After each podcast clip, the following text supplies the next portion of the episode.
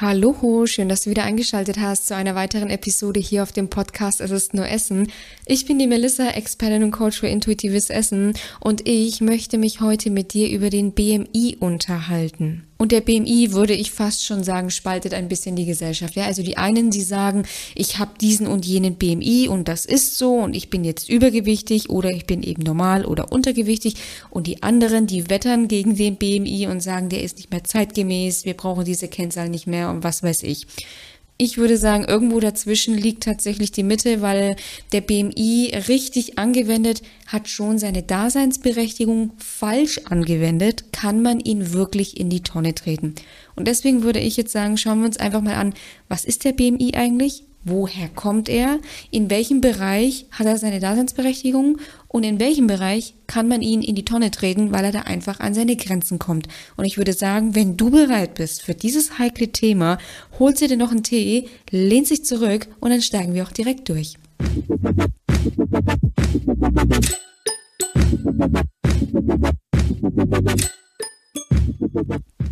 Wir fangen erstmal bei den Basics an. Was ist der BMI eigentlich? Wenn du jetzt deinen BMI ausrechnen möchtest, dann nimmst du dein Körpergewicht und teilst es durch deine Größe im Quadrat.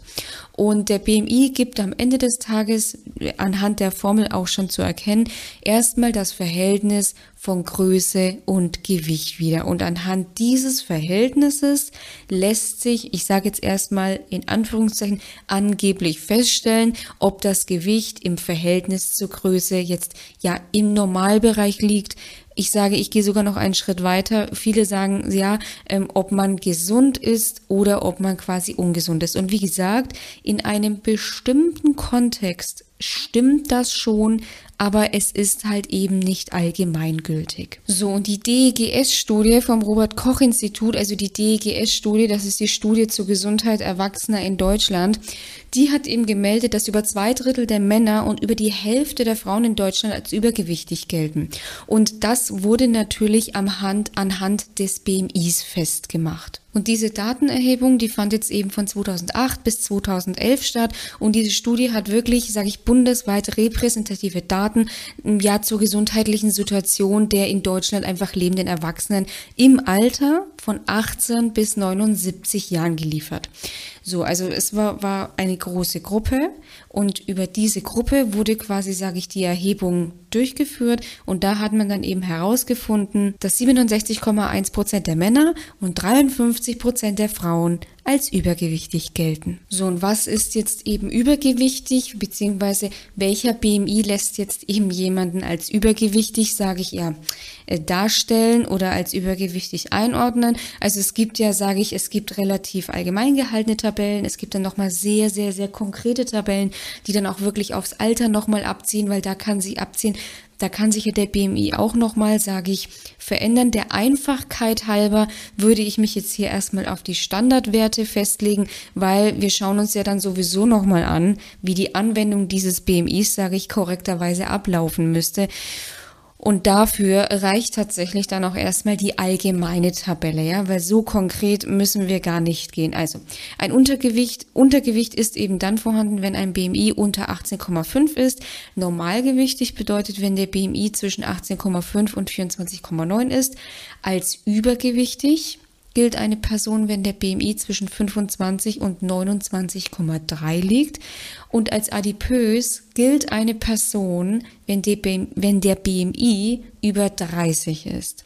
So viel erstmal dazu. Vielleicht hast du jetzt in der Zwischenzeit auch schon deinen BMI ausgerechnet und bist völlig erschrocken, weil du vielleicht als übergewichtig giltst oder gar als adipös.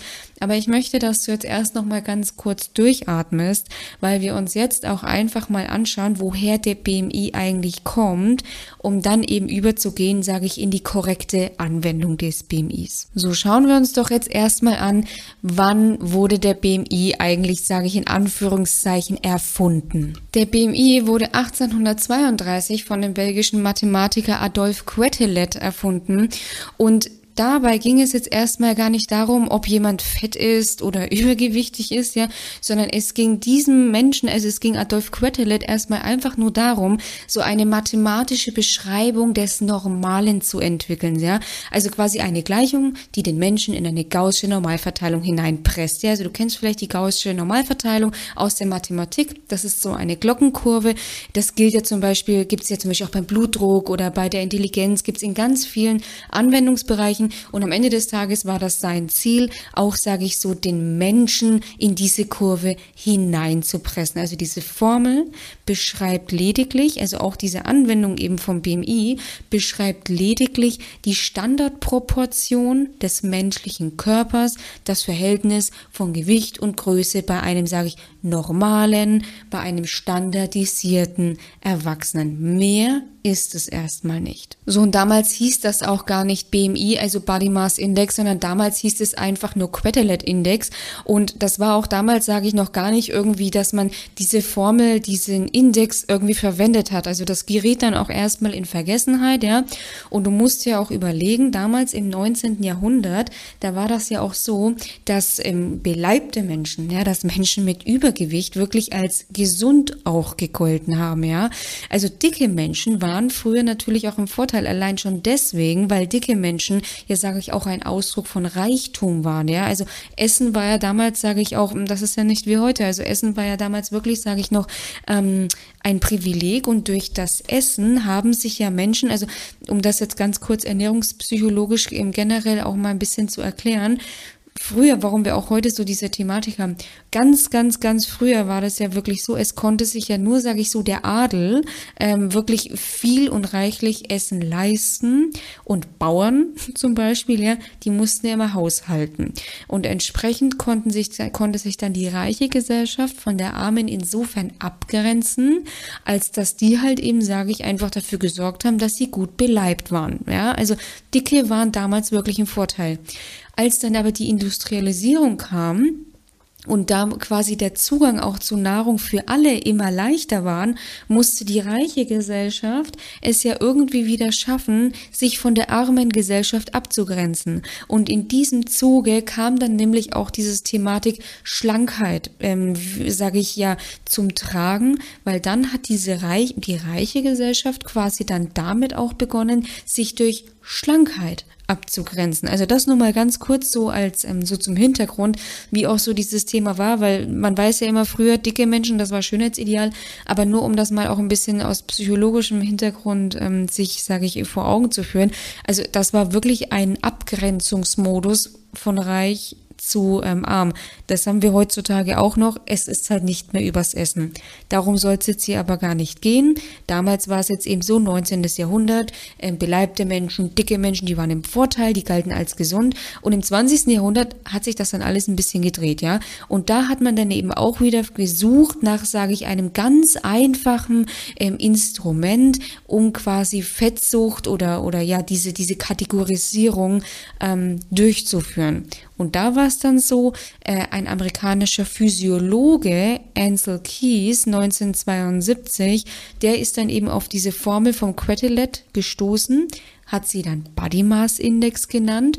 Und weil das halt einfach so leicht und ich sag wirklich billig ja, zu ermitteln war, wurde das halt dann wirklich als Maßstab fürs Übergewicht genommen. Und das war das Maß aller Dinge. Ja, also das war so das Nonplusultra. Aber was man wirklich erwähnen muss, Kies hat sich dagegen gesträubt, den BMI auf den einzelnen Menschen anzuwenden. Laut ihm ist der BMI als Messinstrument für große Gruppen sinnvoll, ignoriert halt aber so wichtige Dinge wie Geschlecht, Alter des äh, Menschen, der Alter der Frau, Alter des Mannes und dann natürlich auch so Themen wie die Körperzusammensetzung. Und wenn du jetzt ey, gut zugehört hast, wovon ich ausgehe, wirst du vielleicht auch schon bemerkt haben, Kies hat damals gesagt, diese Zahl, die lässt sich super auf Gruppen anwenden und in der Studie vom RKI wurde ja jetzt auch eine Gruppe genommen und da hat man eben gesagt, so und so viel Prozent von unserer Studie sind ähm, übergewichtig, so und so viel Prozent sind adipös, ja. Es ist also auch hier wieder im Kontext einer Gruppe. Also das einfach nur mal zunächst so ein bisschen zur Entstehung. Wie ist das ähm, gekommen? Aus welchem Gedanken heraus ist der BMI eigentlich entstanden? Also das ist jetzt wirklich auch keins, was ja Mediziner, sage ich, hervorgebracht haben. Ja, also der eine war Mathematiker, der eine war Physiologe. Das einfach nur jetzt mal so für dich zum Verständnis, woher diese Zahl eigentlich kommt und was sie am Ende des Tages bedeutet, nämlich nochmal, ich wiederhole mich, eine Standardproportion des menschlichen Körpers.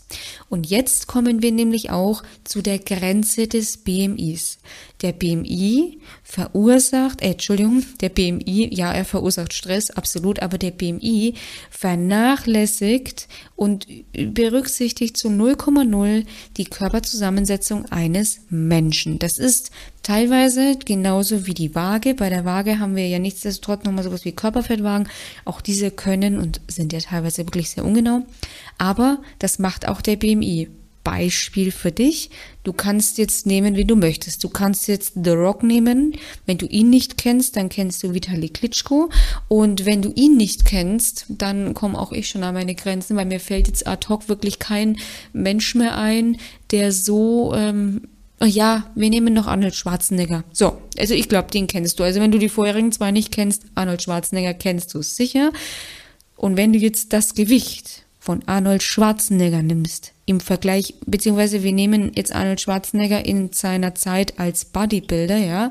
Arnold Schwarzenegger hat 106 Kilogramm gehabt, ja, ähm, auf 1,88 und wenn wir jetzt hier mal den BMI ausrechnen, dann haben wir einen BMI von 29,9. Dieser Mann gilt also ähm, laut des BMIs fast als adipös das macht jetzt relativ wenig Sinn. Und genau so ein Ergebnis wirst du jetzt bei Vitali Klitschko herausbekommen. Und bei The Rock, ich würde sogar sagen, bei The Rock ist der BMI sicherlich über 30, weil dieser Mensch ist ja einfach nur ein Muskelberg, das ist ja völlig krank. Ähm, du wirst aber wissen, worauf ich hinaus möchte. Also auf einzelne Personen ist es oftmals relativ schwierig, den BMI einfach so anzuwenden, weil es ist jetzt nicht jeder ein Arnold Schwarzenegger, aber es reicht, wenn du jetzt eine Person bist, die regelmäßig ins Fitnessstudio geht, die regelmäßig Sport macht, die einfach eine gute Muskulatur beisammen hat ähm, und hier dann einen BMI zu messen, das macht überhaupt keinen Sinn, weil Muskeln sind halt einfach schwerer als Fett. Und man kann ja jetzt nämlich noch einen Schritt weitergehen. Wenn du jetzt auf der einen Seite Arnold Schwarzenegger hast, Größe 1,88, Gewicht 106 Kilo und du stellst eine andere Person daneben mit den gleichen äh, Maßen, also hat auch 1,88, wiegt auch 106 Kilo, aber ich sag bei nicht mal annähernd der Muskelmasse, dann hast du einen gleichen BMI, du hast aber zwei Menschen, ähm, wo sage ich ja, völlig unterschiedliche Körperzusammensetzung haben und bei der einen Person stimmt das vielleicht sogar, dass dieser Mensch schon fast adipös ist und bei der anderen Person, in unserem Fall Arnold Schwarzenegger, ist es halt einfach, sage ich, völlig realitätsfremd. Und das ist genauso dieses Thema, wo der BMI einfach an seine Grenzen kommt. Ähm, dahingegen für Gruppen ist er relativ gut einzusetzen, weil, wie gesagt, wir haben es an der Studie ja eben gesehen, wenn du eine Studie nimmst oder wenn du eine Gruppe nimmst von, lass es 7000 Menschen sein, lass es 100.000 Menschen sein, du erhebst die Daten und bekommst dann zum Beispiel raus einen durchschnittlichen BMI von 30, dann kannst du durchaus davon ausgehen, dass diese Gruppe von Menschen jetzt halt ein Gewichtsproblem hat. Es müssen nicht alle dieses Gewichtsproblem haben, aber viele aus dieser Gruppe werden ein Gewichtsproblem haben, weil du höchstwahrscheinlich auch davon ausgehen kannst, wenn du 100.000 Menschen nimmst, dass davon nicht 80.000 Menschen Bodybuilder sind. Ja, also ich denke, ähm, der Punkt ist relativ gut rübergekommen. Der BMI auf eine einzelne Person ist relativ schwierig. Der, die, der BMI auf eine Personengruppe anzuwenden, den BMI auf eine Personengruppe anzuwenden, macht durchaus Sinn. Die Problematik, was wir heute einfach haben, und das gebe ich auch offen und ehrlich zu, man sollte vielleicht meinen, sie meinen es, sie wissen es besser, aber es ist leider halt oft nicht so, dass natürlich dann auch Ärzte, ich hatte das auch schon oft bei Teilnehmerinnen, die dann zu mir kommen und sagen, ja du Melissa, mein Arzt hat zu mir gesagt, ich habe den und den BMI, ich soll jetzt abnehmen. Der hat mich aber gefühlt nicht wirklich angeschaut, der weiß nicht, wie viel Sport ich mache, was auch immer Und der BMI ist halt einfach nicht das Nonplusultra. Also gerade als jemand, sage ich, ja, dem sich Menschen anvertrauen, zu dem Menschen kommen, die einfach Hilfe benötigen, sollte doch ähm, einfach das nur so, um das jetzt hier mal rauszutragen an die Welt, sollte doch, sage ich, ein bisschen mehr Fingerspitzengefühl noch vorhanden sein. Und man sollte dann den Menschen nicht einfach blind anhand von irgendwelchen Zahlen in eine Schublade stecken. Deswegen einfach, und ich meine, es ist ja so, die meisten Menschen die wissen ja, wie es um sie steht. Die meisten, ja. Die meisten Menschen wissen, dass sie abnehmen müssen. Die meisten Menschen wissen, okay, ich bin jetzt übergewichtig und ich darf jetzt was tun, ja.